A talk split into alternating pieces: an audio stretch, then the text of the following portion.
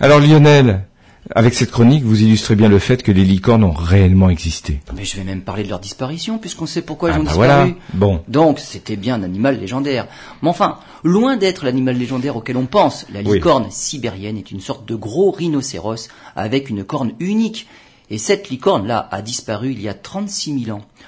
Évidemment, loin de ressembler à un beau quadrupède élancé, ce mammifère géant de 4 mètres de long pesait 3 tonnes et demie. Il était poilu et pâteau. Loin de s'être éteint il y a 350 000 ans, comme on le pensait, les scientifiques révèlent qu'elle a même, cette licorne a même connu l'homme moderne et qu'elle s'est éteinte il y a peut-être entre 35 000 ou 39 000 ans. Mieux encore, les analyses ADN de- des os de différents spécimens indiquent que cette licorne sibérienne est une espèce assez éloignée des rhinocéros actuels. Leur ancêtre commun remonterait à 40 millions d'années. Les, desc- les descendants auraient formé une grande famille de plus de 250 espèces de rhinocéros et il ne reste plus que 5 aujourd'hui. Mais bien qu'elle ait côtoyé l'homme moderne, il n'est pas la cause de sa disparition. Elle a été victime d'un changement climatique.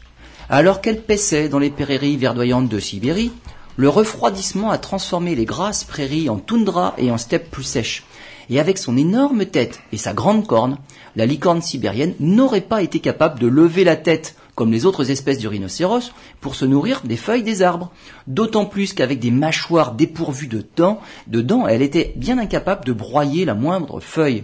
C'est donc son inadaptation à ce changement climatique qui lui imposait un changement de régime alimentaire qui a eu donc, qui a eu donc raison de la licorne sibérienne.